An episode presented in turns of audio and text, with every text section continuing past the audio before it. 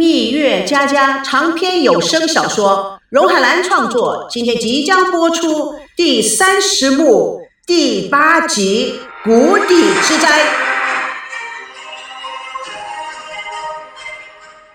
回到家中，赵维康在窗口看到爷爷教赵美娇练毛笔字，赵念祖很认真的在示范，点落笔要有力、利索，横要从左至右慢慢提起来。哎，你写写看。他在门口想了一下，没有进入。吴金妹看了他一眼，走进房间。娇儿，你这次把你哥气坏了，赶快去向他道个歉。赵美娇头也不抬，继续念字。奶奶，你在说什么？我哪有惹他生气啊？哎，爷爷是这样写吧？阿朱很不高兴。漫画的事情，阿你还不知道啊？张美娇警惕地停下了手中的笔。漫画？是啊，你博客上的漫画。哼，活该！谁让他打我？我是画得出气的，我就是要气气他，气死他！阿莲的肚子都气鼓了。气死他没关系，可是你一时兴起的漫画被好找事的媒体发现了，拿去炒作，攻击你哥，这么大的事情你都不知道啊？你哥都快气疯了，阿朱打了他一下，尽量把声音放柔和。啊，我的大小姐呀，你出气也不能往网上传呐！你不知道那些狗仔无风都能够起浪，现在网上的人全在骂你哥，你哥现在几乎是身败名裂。唉，我们栏目的收视率现在是急剧下降，照这样下去，我们的节目恐怕只有叫停了。毛笔啪嗒的一声掉到宣纸上，张美娇被这些话惊呆了。怎么会呢？有这么严重吗？我在博客上用的是化名呢，他们是怎么找到的？啊，拜托了，我的小姐美娇小姐，你博客点击率高，你的身份早就被黑客人肉出来了。再加上你画的那么生动，现在你无敌娇可真出名了啊，比我们的节目还要红哎。可，可是我我我我不是这个意思啊！我只是想气气哥哥，谁让他打我呢？从小到大还没有人敢打我呢。吴金妹不太高兴。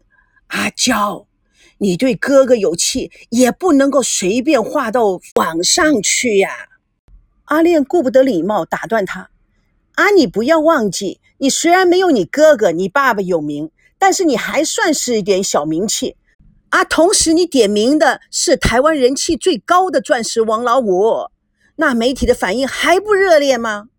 阿朱接龙，刚才要不是你奶奶，你哥哥肯定不会放过你的。赵美娇脸一横，哼，他敢怎么样？我才不怕他呢！吴金妹责怪了，这种事你怎么可以随便开玩笑啊？赵美娇虽然嘴上横，但这次。为这件事情的后果也感到非常的惭愧。奶奶，我不是故意的嘛！孙娜走了进来，大家立刻停住了声音。她立刻觉得气氛不对。嗯，有事吗？小娜，你去把小康叫进来。孙娜答应了出去。她看到坐在大树底下的赵维康，黑着脸，非常不高兴的表情。她不禁问：“哎，怎么回事啊？”赵维康看着她。阿娇闯祸了，什么意思？赵维康低下头，不想回答的样子，他也就不问了。哎，你爷爷叫你进去。不一会儿，孙娜领着赵维康走了进来。赵维康看了一眼抱着吴金妹的赵美娇，赵美娇回避的低低下了头。孙娜看气氛不对，环眼看看也没有人注意到他，她就出去了。赵维康毕恭毕敬的站着。爷爷，你找我？赵念祖稳住的说。你怎么打算处理这件事？赵维康耐住性子，爷爷，这事您别操心了，您安心养病就好了。爷爷都不操心，谁来操心？我再问你一次，你打算怎么办？赵维康倔脾气上来了，我自己会酌情处理好的。赵店主了解他的心情，我就是在问你，你要打算怎么处理这件事？赵维康突然崩溃的大喊：“爷爷，你就别再问了！”他转向赵美娇，用力拉住她：“赵美娇，你跟我走！美娇吓得忙躲到爷爷的背后。不要不要，爷爷他又要打我！赵连祖对孙子喝道：“你眼睛里还有没有我这个爷爷呀？你要打，你就先打我这把老骨头！”赵维康看着爷爷盛怒的脸，解释说：“爷爷，我根本没想打他，我都没有动手打过他，还轮到你来打了。你不打他，他怎么会犯事呢？”赵美娇在赵念祖的背后得意地朝赵维康吐了下舌头。赵念祖知道平外先平内，娇儿做的不对，你不知道教导他，还打他，你这个哥哥是怎么当的？赵维康用力的将赵美娇的手一丢，我，我好吧，赵美娇，对不起，我不该打你。赵连祖雪上加霜，厉声的说：“娇儿，你这次的行为太过分了，要懂得尊重哥哥。现在你们都是名人了，做人做事有多少眼睛盯着你们？你怎么这么样的不知道分寸？”赵美娇很少看到爷爷对她这么凶，低着头，撅着嘴，不敢吱声。赵维康用厉害的眼睛瞪着她。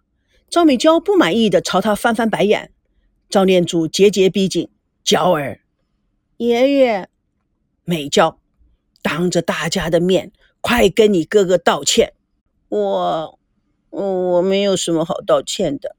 美娇，他看到爷爷严厉的目光，对不起，大哥，大哥。赵美娇投其所好，反败为胜。我现在有二哥了。赵念祖不觉地笑了起来。赵维康手机响，他接起来：“哪位？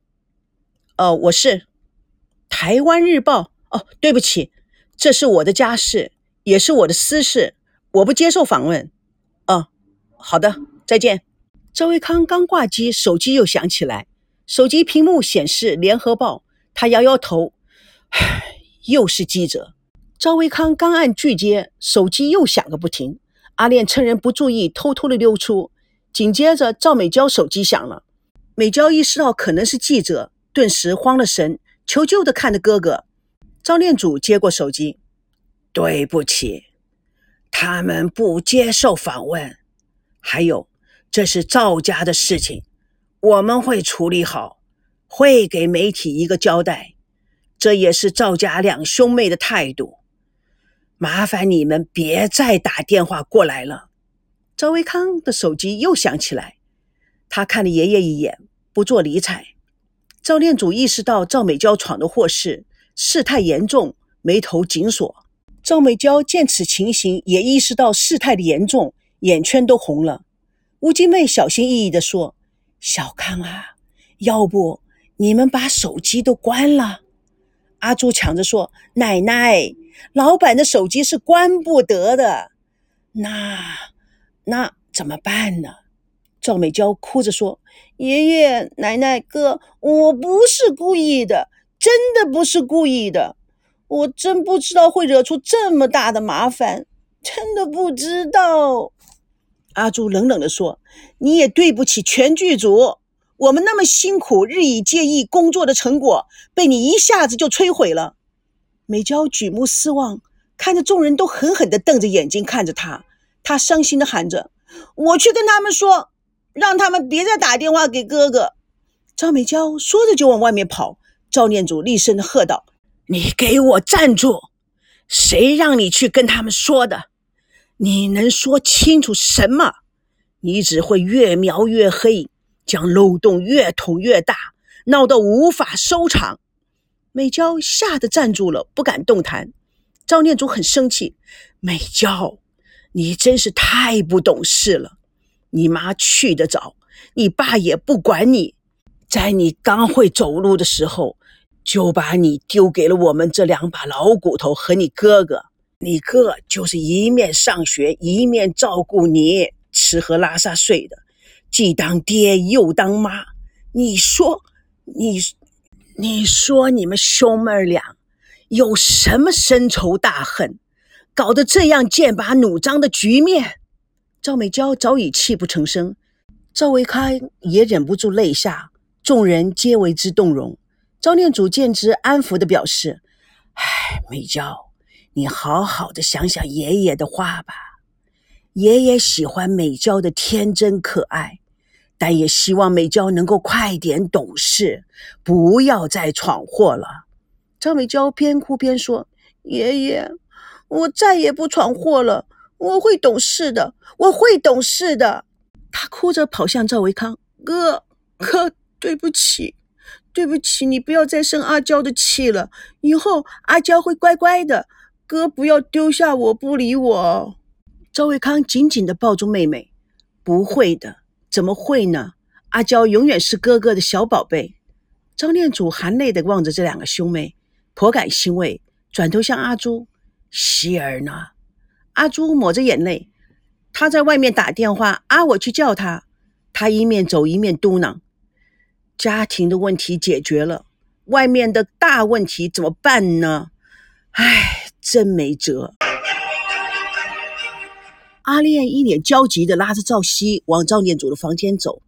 赵熙边走边说：“哎，怎么北京家里人没人接电话呢？